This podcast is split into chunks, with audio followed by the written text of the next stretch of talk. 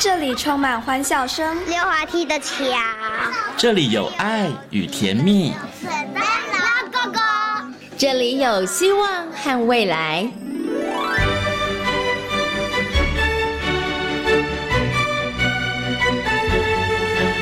遇见幸福幼儿园，遇见幸福幼，遇见幸福幼，遇见幸福幼儿园。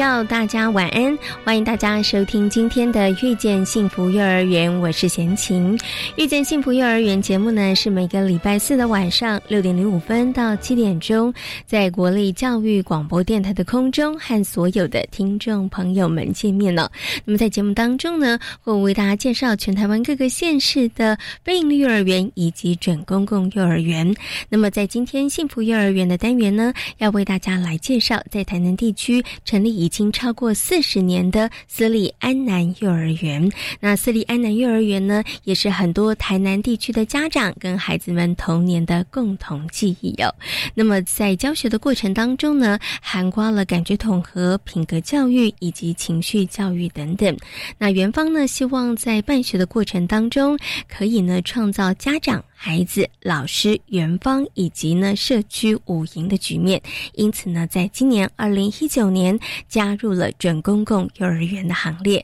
那么在今天的单元当中呢，准公共台南私立安南幼儿园的刘志燕园长将会跟大家进行精彩的分享哦。好，那么在节目的后半段呢，我们进行单元是大手牵小手。在今天大手牵小手的单元当中，为大家邀请到的是儿童职能治疗师徐婷。徐老师来到节目当中，跟大家来分享如何帮助孩子在大肢体的运动力上面能够好好的提升呢？好，那么在最后呢，我们会进行单元是学习 online，要跟大家来分享的是各个幼儿园所的教案。好，马上呢就来进行节目的第一个单元——幸福幼儿园。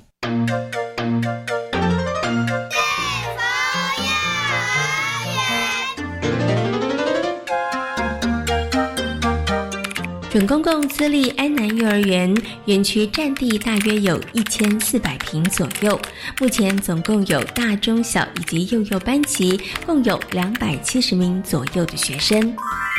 这里是教育广播电台，您现在所收听到的节目呢是遇见幸福幼儿园，我是贤琴。接下来呢，在节目当中要进行单元是幸福幼儿园。那么今天的幸福幼儿园呢，要为大家来介绍位在台南的私立安南幼儿园。那么安南幼儿园呢，在今年加入了准公共幼儿园的行列。哦。那么很高兴的在今天节目当中呢，为大家邀请到刘志燕园长呢来到节目当中，跟所有听众朋友呢好好来介绍安南幼儿园。Hello，刘园长您好啊，大家好。是，其实这个安南幼儿园呢，大家如果上网去 Google 一下的话，你会发现有网友说，哦，这是台南地区很有名而且很资深的一个园所，因为这园所呢成立到现在已经有四十年的时间了哈，而且它占地很惊人，占地是千平。对，一千四百平，一千四百平的幼儿园哈，所以现在小朋友人数其实也不少，不少，也非常忙的多。我们立案总共两百七十个，是现在是满额两百七十个，听说还有一百多个 在排队当中。是 是是。好，不过呢，我想啊，一个幼儿园可以成立四十年，走四十年不容易，而且呢，我觉得更不容易的一件事情是，他走了四十年还是这么样子的一个受欢迎，或者是在家长之间有口碑，现在还可以经营的这么好，我觉得。一定跟他的经营理念、跟他的经营的策略跟方向有很大的关系，所以我想是不是可以先请我们的刘院长跟大家来谈谈好了。安南幼儿园其实你们的一个主要的一个中心核心的理念跟想法是什么呢？呃，其实我们安南幼儿园曾经也是呃招生状况很不 OK，在民国九十二年那个时候，那也很高兴那个时候让我们觉察到，诶，为什么会这样？我们不是怪别人，是开始反省自己。那那时候。哎，在在整理了到最后，我们觉得说我们是跟社区脱节的是那个阶段，所以发现了这件事情以后，我们就也有很多的专家这样的讨论哈。那我们自己定位了，我们是一个应该要做一个五营的幼儿园，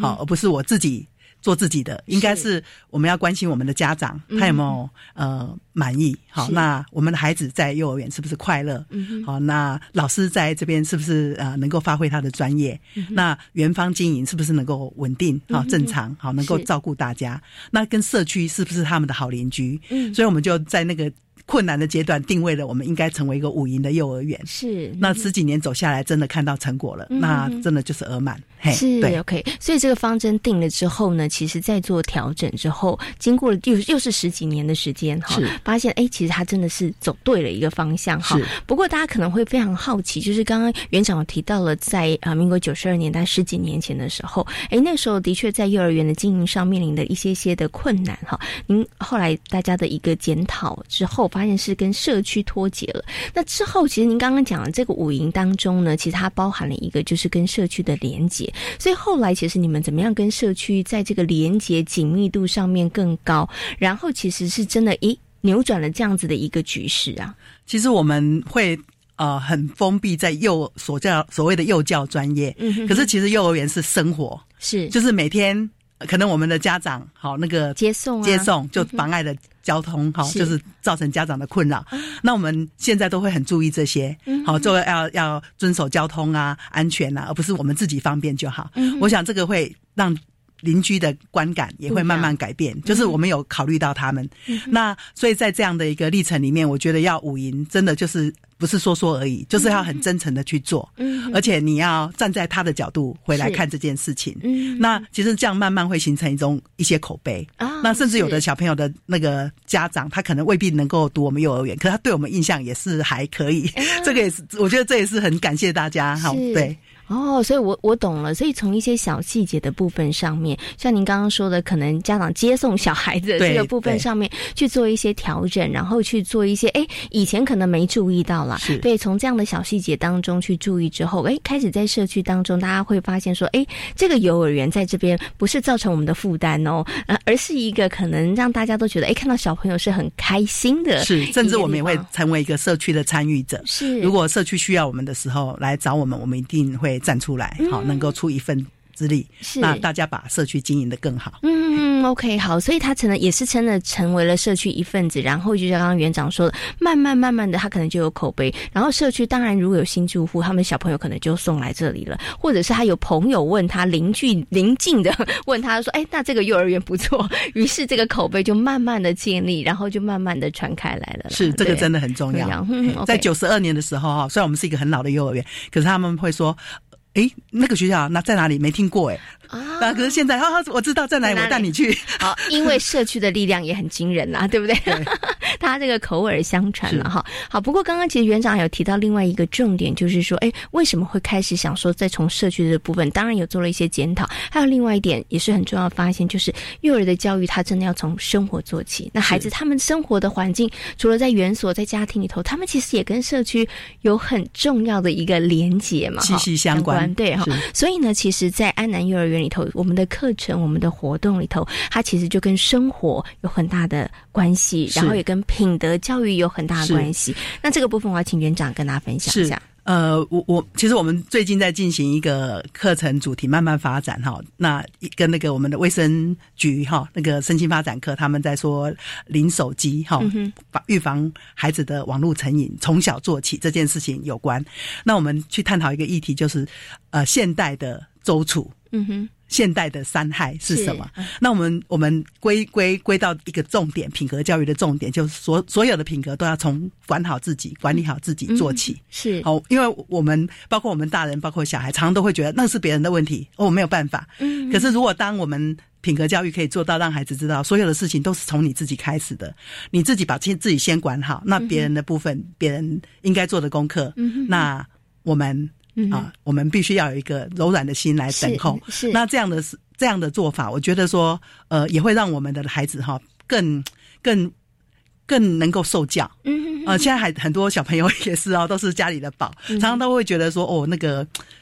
老师会觉得很难教，对，老师会觉得很难教，又不能讲，又不能那个。可是人都有一种自觉的能力，那生活是一件很。很真实的事情，嗯那你有时候会被影响，会被影响到嘛。所以在小小的生活里面的事件，每一个就是一个最好的机会教育。哦，对所以我懂了。所以怎么样在生活当中去学习，在生活当中去学习品格，是那就变成是每一个关键、每一个事件、每一个吵架，是 都是，它都是一个很好的机会。里面你会看到一件情绪这件事情嗯就非常重要的。是有的人就是拉不下那个脸，嗯或者就觉得我不行，我觉得我就是我不要，嗯 所以那个那个那个也部分也变成我们呃其实一个课程的重点了。是，其实，在安南幼儿园呢，这几年开始哦，在这个课程当中，情绪教育，它刚好也是符合我们的新课纲当中的有一个领域的部分上面的呃一个规划哈，所以在情绪教育上面真的琢磨比较多。可是很多的人他可能都觉得情绪教育到底要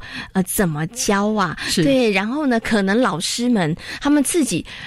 有些老师可能自己的情绪管理都没有那么好，对他们怎么样去教孩子，或者是在情绪教育这一个范畴当中，应该怎么样来引导小朋友呢？我我觉得他真的是一门专业。嗯那我在这样的历程里面，刚好我们台南市哈，嗯，前几年发生了一个围冠大楼的倒大楼倒塌，其实里面很多罹难者是小朋友啊，可能在分布在几个幼儿园里面。嗯哼，那我们我们安南区那边是不在那个罹难范围，可是也因为那样，我们有一群那个心理的啊、呃那个老师，他们也是幼教系的老师，他们就想要进去帮助这些小朋友，结果发现是被拒于门外的，因为幼儿园会觉得我们已经很忙了，我们已经很累了，不要再来吵我们了。可是他们知道。幼教现场非常需要这样的资源，那我们也在那样的因缘里面啊、走了认识了，认识了这样的心理师跟幼教的啊、那个那个老师。嗯那所以我们也把这样的游疗、游戏治疗、游戏陪伴啊、引入我们的学校。是。那老师也开始培力，培养老师的能力，嗯可以正向的去看待这些事情。嗯就像我们感冒会看医生啊，那我情绪上感冒了，我也应该疗愈一下，而不是说、嗯哦没事没事这样子。那所以在这个部分里面，我们这几年的成长，尤其是我自己，我真的可以很呃，就是很非常健康的看待这件事情。嗯因为那一块真的可以，如果一个好好情绪稳定的老师，他真的可以呃带给孩子更多的幸福，跟更多更好的学习。嗯哼。因为园艺治疗可以让绝大多数的孩子都可以来做，在他们这个栽种植物的过程当中，哈，其实他可以学的就不止情绪治疗啦，也不止园艺这个治疗，它其实还有很多跨领域的、啊、生物啦，或者是自然科学，其实也是嘛。对，我的幼儿园大概有一千四百平嘛，哈、所以我们绿地也很多。哦是那在这样的里面哈，其实我们这几年我发现老师也很喜欢选择啊、那个植物类的主主题性的或生命教育的这样的那个主题发展，所以我觉得诶，我在园艺治疗这部分，我们台南已经有一群很棒的园疗师，他们也很想来幼教，来看看小朋友怎么样去诶。引导进行这样小朋友。对，那其实切切入点就是五感，嗯好，嗅觉、味觉、触觉，好，听觉、视觉。那这样的对感官学习对孩子其实是很重要的。常常我们去照顾一个植物，其实是植物疗愈了我们。是那譬如说，很多不爱吃菜的孩子，那他种了一些豌豆苗啊，或者种了一些啊他自己的那个小蔬菜，诶，他就会努力的吃他自己喜欢的菜。这个对幼教现场都还蛮重要的。是，其实啊，小朋友在这个栽种植物过程里头，我访问很多元素，我发现它其实是真的还蛮重要的。除了我们刚刚讲的，你看它可以有科普知识的学习，然后再来呢，它可能还有食农教育。像刚刚园长说的，孩子他们可能不爱吃，可是因为自己栽种了，他们就会吃哈，这个也是。然后另外，您刚刚提到园艺治疗、情绪治疗，它其实都可以涵盖在这样子的一个课程当中哈。对，所以更让小朋友真的是打开了五感，同时也可以提供他们真的很多元跨领域的这个刺激跟学习啦而。且又叫另外一端就是家庭，嗯哼那家庭里面其实有阿公阿妈，阿公阿妈对这种经验哈，植物的经验都会非常丰，尤其我们南部的阿公阿妈，他们都可以当老师、对，哎像德秋潘啊、左手香那种，他们就可以讲出一套哇，那个怎么使用啊？哎对然后然后它有哪些用处啊？他们都可以很熟悉。对，那我我嗯我们自己在参与这样的课程的时候，也觉得受益良多。嗯哎，那嗯，就会发展很多很有趣的面向。是，你看从这个一个园艺治疗，它可以延伸的很多，它还可以呢连接这个呃算是老幼，他们还可以一一起共学哈。好，那其实啊，在这个安南飞鹰幼儿园里头啊，除了我们刚刚提到的呃生活品格的教育之外，还有情绪教育，现像今年要推动这个园艺治疗之外，其实还有一个部分呢，也是呢园长这么多年来其实还蛮在意、蛮重视的。其实我觉得有也有善用场地了，因为呢他们在孩子的这个肢体动作发展上面其实是很要求的，对，所以当然也是善用这个空间哈。不过为什么在这个部分上会特别的琢磨呢？嗯，我自己有两个女儿，那我先生是一个体能老师，他很爱踢足球，所以他觉得说哈，没有健康就没有竞争力。好，所以我两个女儿就是我们的实验品，因为在 他们现在一个三十岁，一个三十二岁哈，他们从幼儿园阶段哈，他们就做了很多的体能训练训练。那嗯，那如果这个课程还不错，他我先生就会帮我们的幼儿园小朋友上课。所以从感觉统合来说，其实我们。幼儿园如果呃呃我我我不是不签呃这这我我不呃就是呃就。其实我们感觉同合非常好，不是说 不是往自己脸上贴金。园长真的很客气，刚刚不好意思讲，就是很好。对对对，因为其实就是重视小朋友的在这个各方面的肢体动动作的能力嘛，对不对？我们刚刚在讲说那个五感嘛，那其实还有另外两个感觉统合，就是一个本体感，还有一个前庭觉。所以孩子当他平衡啊协调，还有很多的能力，他自己做得到，其实对孩子来说是非常一件非常能够让自己。能够可以掌握的事情，那当孩子如果呃平衡感有自信跟成就，对对对，他会有一种自我效能感。那这对孩子终其一生哈，从小到大哈，他其实是会非常能够掌握他自己。譬如说我可以更专心，我可以呃，我要说到我要做到，是他可以对自己要求，而不是老师盯了半天他就是不专心，或老师讲了半天他就是给你做一半丢三落四的。那这个训练其实，在幼儿。里面就是生活，嗯，好，就是老师的要求，嗯，所以一个好的老师真的对孩子的一生哈，真的是一个很好的启蒙，很重要的一个关键，是，嘿，那当然你要有丰富的学习内容，然后还有一个环境支持他，所以在我的幼儿园里面，其实我们有户外就是一个自然探索跟一个体能挑战的一个环境，嗯，所以小朋友可以去做很多的挑战。好，那其实呢，这个安南幼儿园呢，成立到现在四十年哈，虽然中间有一度啦，在经营上面稍微比较困难一点，但是我们很成功的也转。行了，所以其实，在加入准公共幼儿园之前，其实招生状况就已经非常的好。但是，为什么在今年二零一九年在六度开放之后，其实园长呢在搜集了各方资料之后，那还是说服的老师，那我们在今年加入了准公共的行列。那这个部分上面，其实园长您的考量是什么？嗯，我其实我对政策非常的注意。那因为我也苦思我们私立幼儿园如何在。接受下一个阶段的挑战，因为少子化嘛，哈，国安问题啊，这个议题一直出现的时候，我一一直一直有一种，就是说好像担忧啊。也担忧，也觉得好像哎，我们什么何时被高高举起？因为幼教常常都是被最忽略的边缘的一环嘛，哈。所以在那个阶段里面，其实我有看到这样的一个国家的需要，那也看到我们自己学校一个改变的可能。嗯，因为很多东西走到走到一个阶段，你就有一种责任跟使命感。那我的老师，其实我很感谢我们里面啊有呃好几位资深的老师，在我幼儿园的服务二十几年。当初我以为他们会反对，因为加入总公共对他们很不利。可是雷新进老。师的薪水可能跟他们差不了太多了，而且说实在，责任他们现在都是他们在扛的。好，资深老师在扛，帮我扛这样。那新进老师大概就是笑归潮水这样子。那所以没想到支持的。是他们，就是资深老师支持的是他们，那反而是年轻的老师很担心、很害怕，通通投反对票。我们有投票，那可是我觉得这个对我们来说，应该未来影响会非常大，所以我还是说服了大家，我们走走看嘛，努力看看嘛。好，那真的不好，我们再不要下一个阶段，我们不要签签约嘛。好，那这样子走出来，那所以我还是如果让我再选择，因为已经开始了嘛，再选择一次，我还是会这样做。是因为我觉得说，呃。现在一个不是一个你单打独斗，或者你你自己自己就能完成一件事的，你需要很多的资源、很多的专家、很多人来帮助你。如果这件真的是五赢，我想大家会看到。其实我们加入以后，一方面看到喜乐哈，一方面看到责任，还有看到一种呃担，就是自己的承担，就是会觉觉得应该更严谨的来要求我们。原来所说的事情，那呃，因为你你必须去面对，很真诚的面对这样的一个，因为你会被政府各方面来检视，是是，所以我们已经有做好准备了。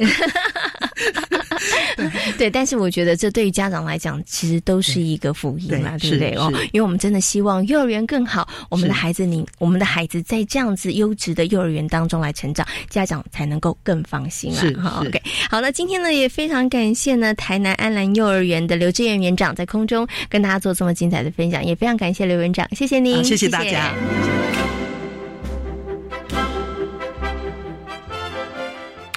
从事幼教工作超过三十年的陈翠玲老师，因为喜欢孩子，所以一直投身在幼教现场。多年的教学经验，让陈翠玲老师能够掌握生活当中的任何事件，让孩子们能够从生活当中学习成长。我我跟孩子在一起就是很开心，很快乐，一一直到现在都是孩子的。这个状况，嗯，对，所以我的成因非常简单，嗯我也没有多远大的志向，就是跟孩子在一起就很快乐。是 OK，所以翠颖老师因为跟孩子在一起相处就很开心。可是我觉得很难得的是，其实您从事这份工作三十年的时间，然后我觉得都可以一直维持这样子的一个心情，其实是很没有，当然没有容易的事情啊。对，曾经有比较比较心情比较低落的时间，因为。不管是家庭，不管是孩子自己，有一有一些过程里头，曾经有想，哇，好累哦。可是当你走过那个那个过程一过了以后，你现在反而是跟孩子在一起是一种享受。好，那刚刚老师有提到了，就是说，哎，其实你你的起心动念很简单，因为。跟孩子相处就是开心，就是快乐，对不对？哈，可是呢，担任一位幼教老师，我觉得在心中你可能还是有一些些呃关于教育的想法，希望自己可以成为什么样的老师，可以怎么样陪伴这群孩子成长。呃，请问一下翠翠老师，好了，您您期待自己成为一个什么样的老师？希望自己是一个什么样的老师？怎么样陪伴这些孩子们成长呢？其实我这几年的体会，我尤其这几年，因为像我我我们带毕业的孩子，他不管。念大学了，念高中了，念国中了，念小学了，他都会回来。嗯哼，最近包括中秋节前念大学、念高中的孩子都会回来。他回到教室里头抱抱你，我们也抱抱他。其实这个就是我我从事幼教工作一直以来，一直都是非常非常心里头自己有感动到。像我要跟我先生讲，我的孩子念大学了，哎。他想到了，因为幼儿园对孩子来讲，他毕竟是年龄比较小，对对，可能我不晓得别人的状况如何，可是我们的孩子他都记得你，嗯，然后呢，他就会想回来跟妈妈，像今年考刚考上大学，跟妈妈说你要带我回去，我要回去看翠翠，他妈妈就带他来了啊。其实这个对我来讲就是一个人生最大最大的资产了，嗯对，他会让你。他有回忆，我有回忆，是对，这真的是一个很棒的成就。但是我很好奇了，就是翠翠老师是怎么做的？你施了什么魔法？小朋友连国中、高中、大学，他都还想要回来看看这个幼儿园老师，其实真的很不容易耶。你到底在孩子身上做了什么？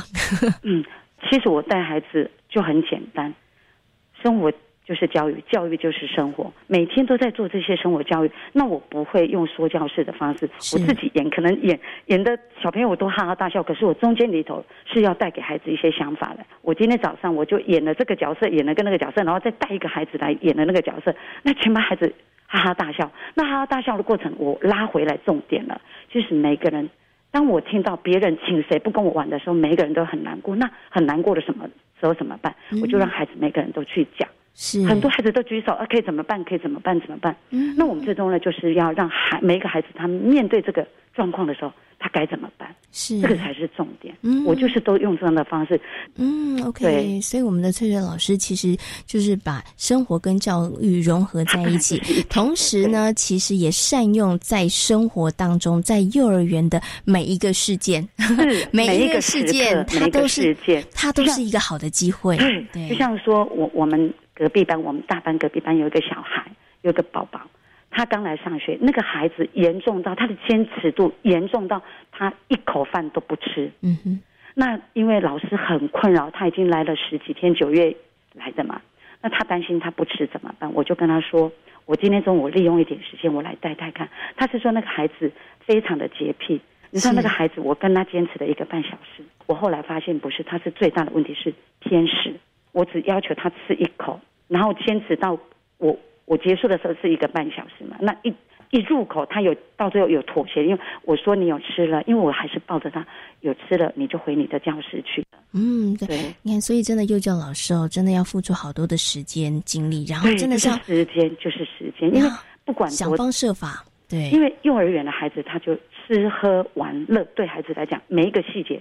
它都是学习的一环，嗯嗯，对，对，都非常的重要，所以老师真的要善加的把握每一个机会，因为每一个机会就是那个机会点，每一个时机点都是一个教育的机会啦。好，OK，好，今天也非常谢谢呢，翠翠老师在空中跟大家所做的分享，非常感谢您，谢谢，谢谢，好好，拜拜。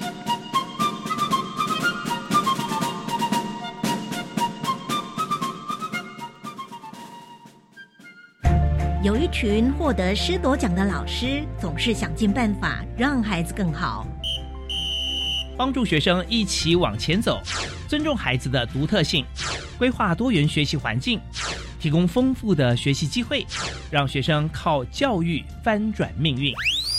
教育电台官网 Channel Plus 点选主题频道，欢迎点听，在教学的路上让孩子更好。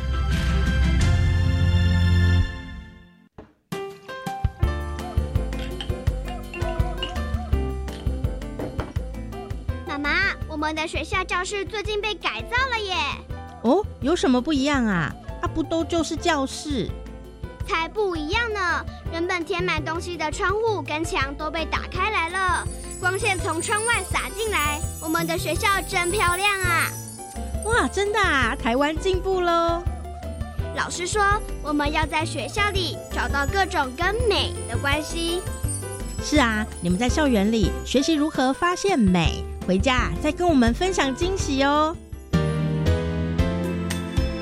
教育部校园美感环境教育再造计划，扩展孩子美感发现力的灵魂，帮学校打造不可复制、独一无二的校园环境。以上广告由教育部提供。大家好，我们是台湾学乐团，我们都在教育广播电台。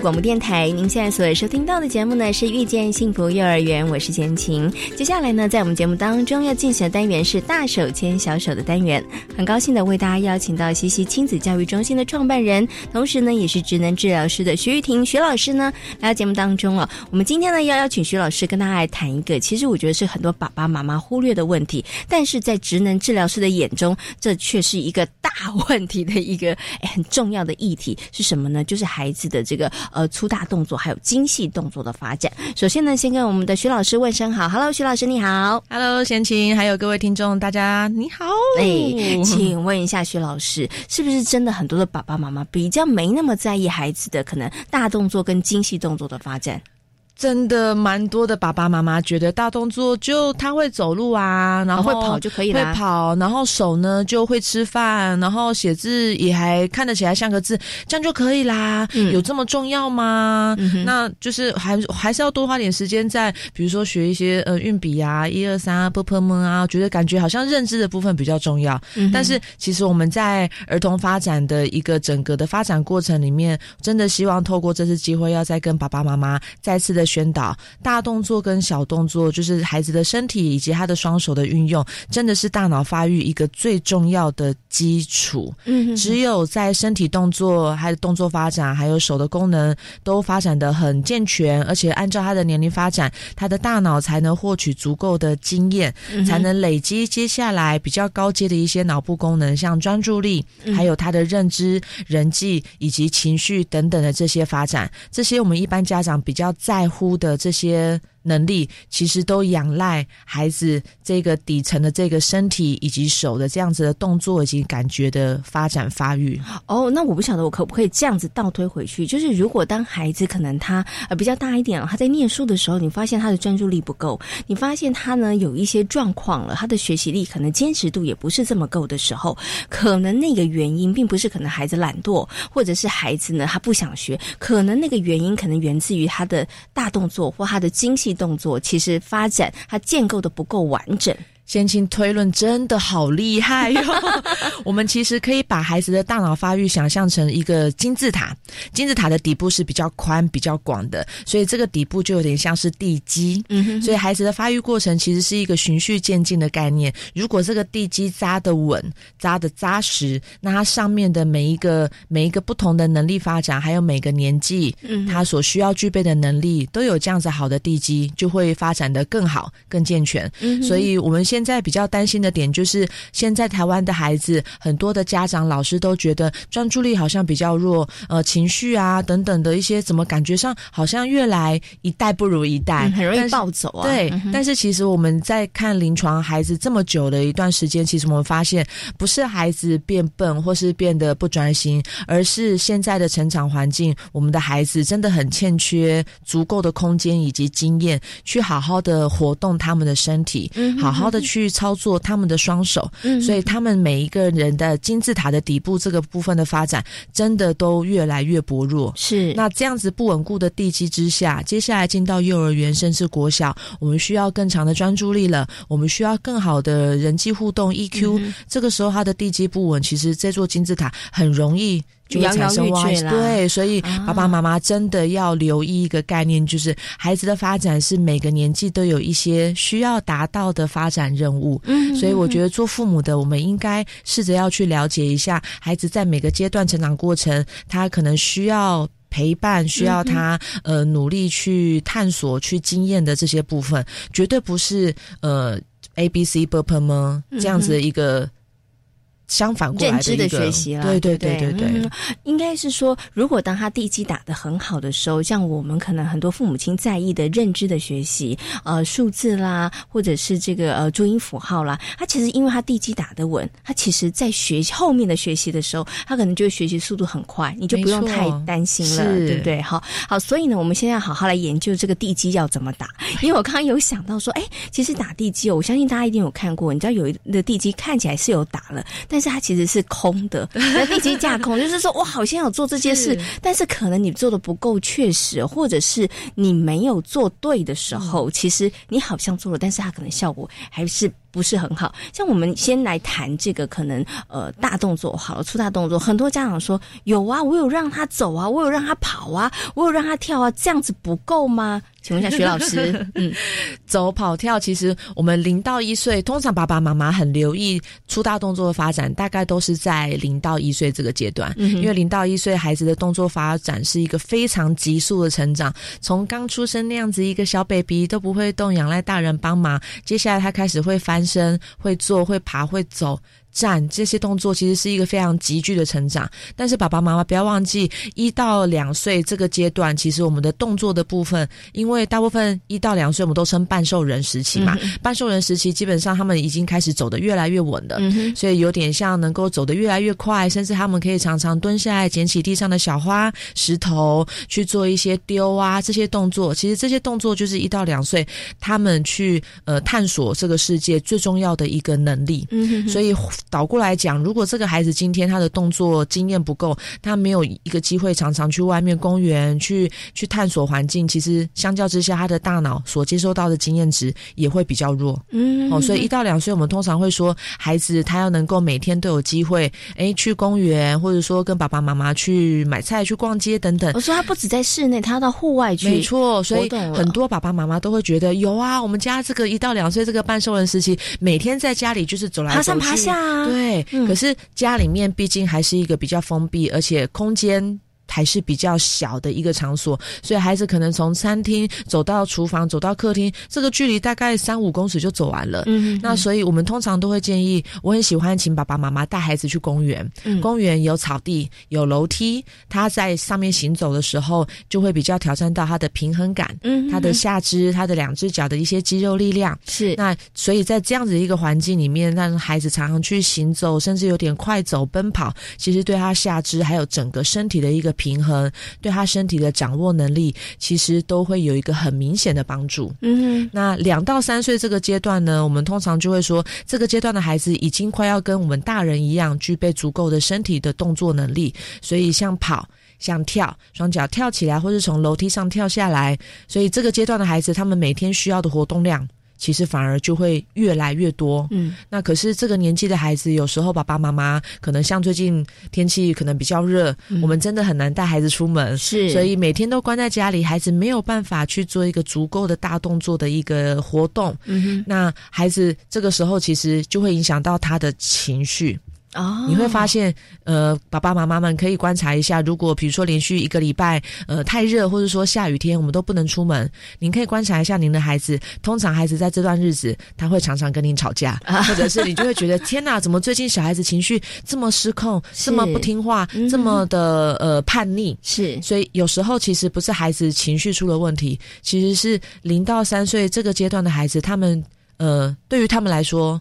玩。跟出去运动活动是比吃饭跟睡觉更重要的事情，因为这个时候的大脑就像一个超级大海绵，它需要更多更多的一些刺激来帮助他们去认识。这个世界，嗯，所以他可能有一些情绪上面的反应，就是也是要提醒爸爸妈妈说，我现在真的需要了，你要重视我好不好？你要带我出去了，哈，好。所以呢，刚刚徐老师有跟大家分享，从零岁到一岁，一岁到两岁，两岁到三岁，哈。那当然，年纪越长的孩子，他们可能需要活动的时间啊，或或者是他们需要强度，或是空间，他其实也就是更需要。对，其实很多爸爸妈妈呢，一听就说，对我小孩子在家里面走来走去，可是好像真的还是不够哈。嗯，对，所以原来就是小孩子在一岁以后，可能要常常带他们去公园，然后去走一走。那两岁到三岁的时候，可能这个强度跟频率，它其实就要变得比较多一点点了。可是呢，我想接下来请问一下徐老师，可是这时候有很多父母说，我也知道啊，可是我真的没那么多时间呐，对不对？哈，然后呢，有的时候也有可能是天后的关系。我知道孩子不要窝在家里这么久，但是下一个礼拜的雨，我能怎么办？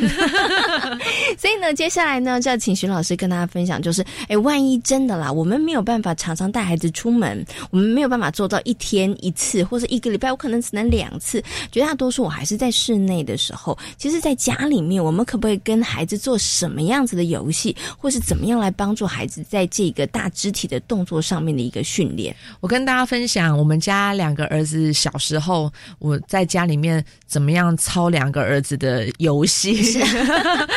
第一个游戏，我觉得很不错的是。如果您的孩子大概是两岁以下，他们的个头比较小，嗯，然后呢，他们就是也喜欢在家里爬上爬下，所以这个半兽人时期呢，以前我常常用我们家里面的那个大人的餐椅，就是我们大人坐的椅子，那个椅子对于孩子来说并在一起变成一排，就会很像一个山洞啊，所以这个时候你就可以，如果再刺激一点，你可以拿大浴巾啊，或是大被单，你就可以盖住那个椅子，是把椅子排成一直线，然后用被单盖。住，那就会很像一个神秘，然后小洞，对，所以你就可以引导孩子，我们转过山洞去前面，帮妈咪选一个红色的苹果回来，好不好？嗯，所以加一点点任务，请孩子。穿过这个秘密的隧道，然后帮你去拿一个什么东西。嗯，通过这样子的一个动作，一个爬行的动作，其实也能够帮助孩子去运用他的身体，去让他四肢的协调比较灵活，而且重点是消耗他的能量。因为爬跟走比起来，爬就会比较消耗一点孩子的体力。嗯，所以再狠一点哦，不是不是不是，再刺激一点，我们可以两张椅子是钻山洞，两张椅子是要他要爬上面过去。哦，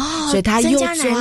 又爬。就很像在家家里面弄一个就是那种就是呃野战，对对对，没错，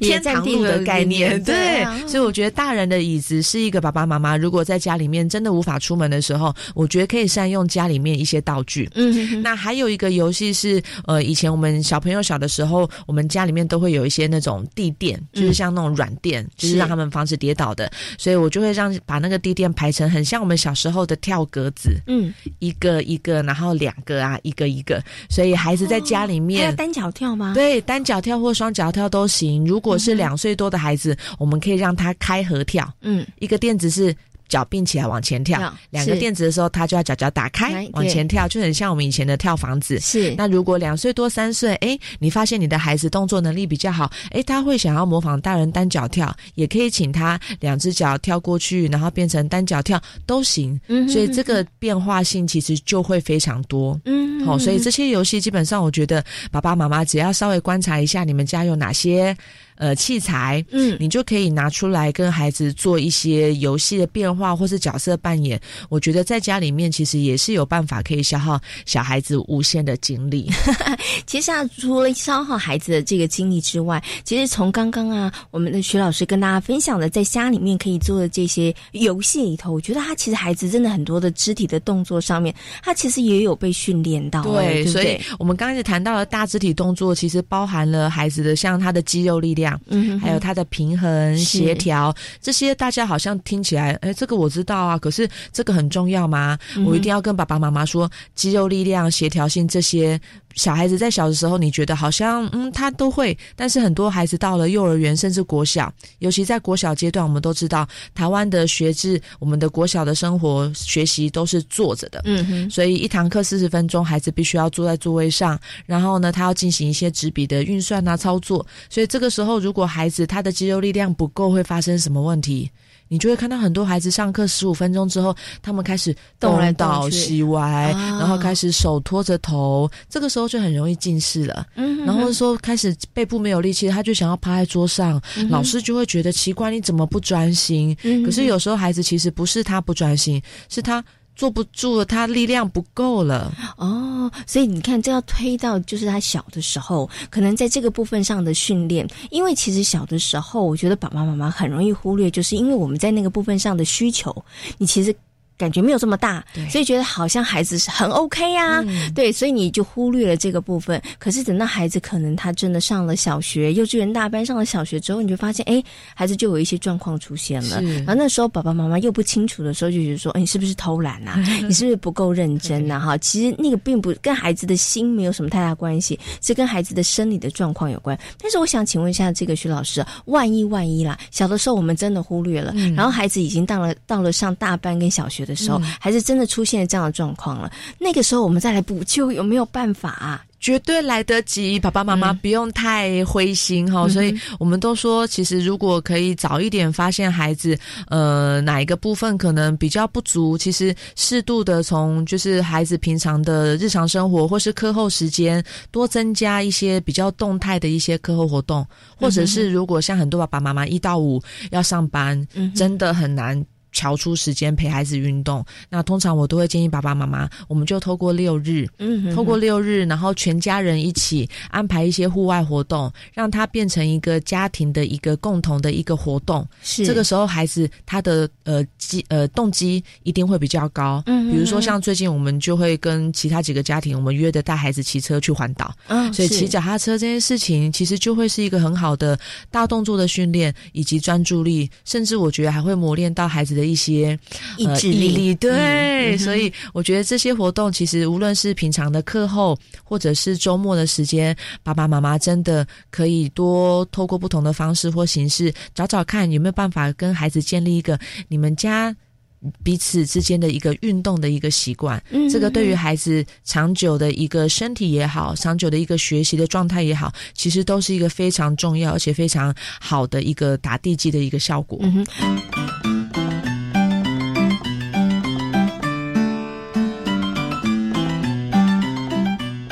孩子从小的时候，爸爸妈妈就可以带着孩子一起做，那是更好的。对，因为等于从小就养成这样的习惯。但是如果呢，哎，你之前没有听过徐老师告诉大家这些，然后呢，现在孩子也比较大一点了，到了这个呢幼稚园大班了、中大班或者是小学，但是你发现孩子上课的确他可能有这方面的问题的时候，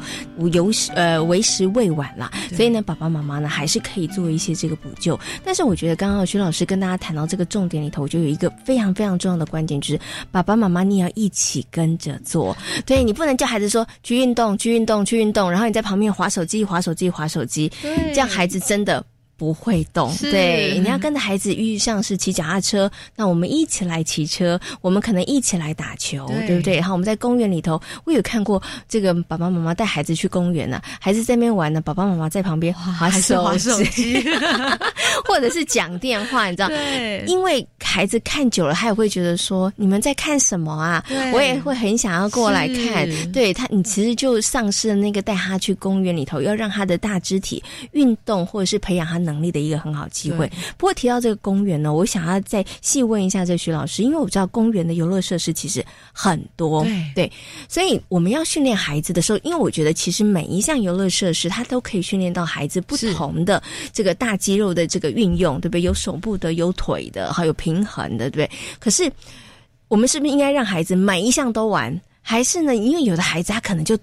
只玩某一种滑，梯，对他可能只某只玩某一种，对不对？如果孩子只玩某一种，会不会他在那个肌肉的训练上面，真的变成说，哎，他只有单方面，然后缺乏了全方位啊？嗯，其实孩子每个孩子喜欢的游戏方式跟种类，其实本来就不一样。嗯，所以爸爸妈妈，我觉得带孩子去公园的时候，第一个我们可以先观察，哎，我的孩子他真的比较喜欢荡秋千，很讨厌溜滑梯哦。这就是一个我们可以思考的点，为什么他只喜欢特定的种类？我说我们要去研究一下。对，我们可以去观察一些孩子，或者是有些孩子，我们常常听到的是，他平常会玩溜滑梯，但是只要那溜滑溜滑梯上面有其他的孩子，他就不会靠近溜滑梯。哦，哎，这个就奇怪了。哎，平常自己溜得很开心，可是只要有人，他就会把爸爸妈妈拉走，想要去旁边玩。嗯哎，所以这个时候可能或许是不是反映？哎，他比较害怕跟小朋友一起。或者是他不知道该怎么样去轮流啊、等待等等的，是。所以我觉得带孩子去公园，其实不只是只有大动作的一个经验跟训练，其实也可以观察孩子在这样子一个开放的场域里面，他的环境的觉察力。哎，有些孩子他的环境觉察力其实是比较低的，他自己一个人玩的很嗨，但是他其实没有注意到，哎，其实前面有人在排队，嗯，他可能没有 sense 到，他没有去察觉到，哎，我需要去做一个刹车，我就要排在前面小朋友后面。是对，所以我觉得不同特质、不同个性的孩子在游乐场，爸爸妈妈都可以观察到很多项目。所以先观察你的孩子。嗯，那如果孩子真的他非常排斥某一种游乐设施，爸爸妈妈可以试着。看看了解一下他排斥的点，如果孩子比较大了，可以试试看跟孩子聊一下。那或者是像刚才贤琴说的，我们可以陪着孩子一起去。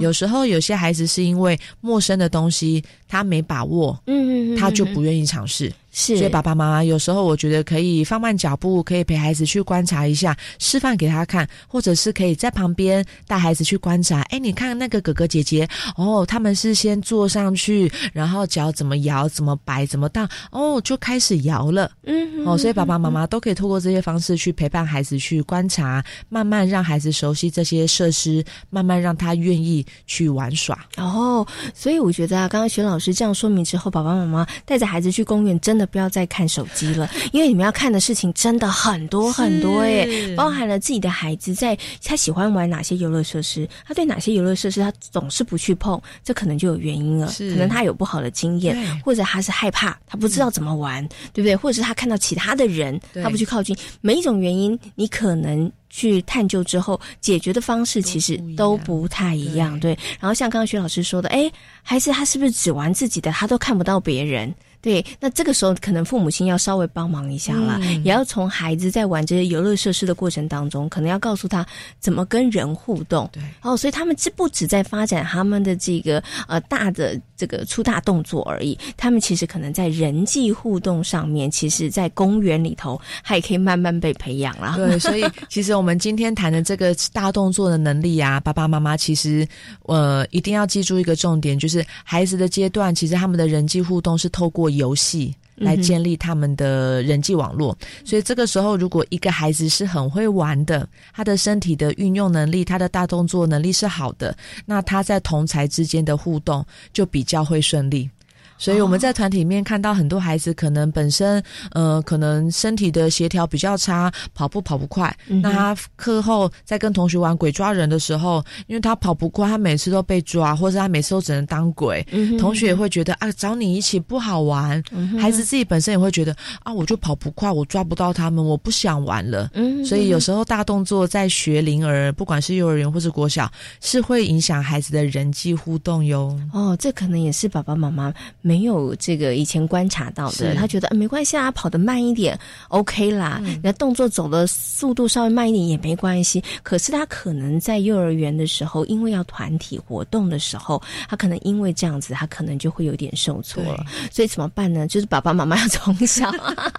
跟你的孩子啊。不过当然，我觉得每一个孩子的天生的这个能力真的也不一样啦。它包含你的生理的结构，还有你个人的这个气质也不一样哈。那所以你是不是要每一个孩子？都像运动健将一样，然后都非常的擅长。其实我觉得，到真的可能也也没有办法。也不需要哈，但是你可以尽可能的提供孩子这样的机会，比如说带他到这个公园，带他去游戏场，甚或在家里面创造这样的环境，让孩子尽可能的他们在这个部分上的学习可以做到好，做到满，这个其实是非常重要的啦，对不对？好，好，那今天呢也非常谢谢呢我们的徐老师呢在空中跟所有的听众朋友呢分享了关于孩子在成长阶段大动作发展的一个重要性，以及呢也跟所有的爸爸妈妈。分享了在这个生活当中，我们怎么样来帮忙孩子提升这部分的能力哦？那我们今天呢也非常谢谢徐玉婷老师跟大家所做的分享，谢谢徐老师，谢谢大家。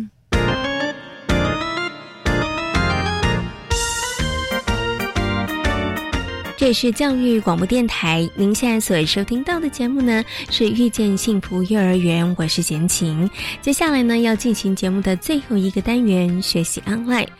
位在三峡的龙浦飞盈利幼儿园拥有一个儿童剧场，每两周师生会以戏剧的方式来进行演出，没有太多的彩排，但是经由戏剧的演出以及讨论来凸显生活当中的问题，让孩子们能够透过经历感受，进而学习该如何面对和处理。今天的学习 online 龙浦非盈利幼儿园的陈静怡园长将跟我们来进行分享。想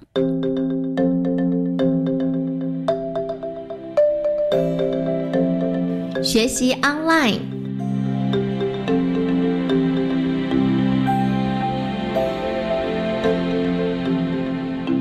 基金会下面有一个叫写字儿童剧团，他长期做的就是儿童戏剧的演出，然后定期在北市或在各县市其实都有一个演出的讯息。那呃，剧场对我们来讲其实是一个教，对我来对我们来说，我觉得它是一个教学的媒介。那呃，儿童剧场我认为它是一个对孩子来讲非常可以 touch 到孩子心里面的一个教学的方式。那呃，在这边固定两周一次会有儿童剧场的。形式，那其实是我觉得那个是师生共构的，老师们会去选择呃合适的剧本。然后演成一个故事，那有时候在演出的过程中，会把孩子把他放到角色里面去，一起把这个戏剧合用合作的方式把它做呈现。那我觉得它是一个教育剧场，所以在过程中，也许我们会挑选有一些教育意涵的，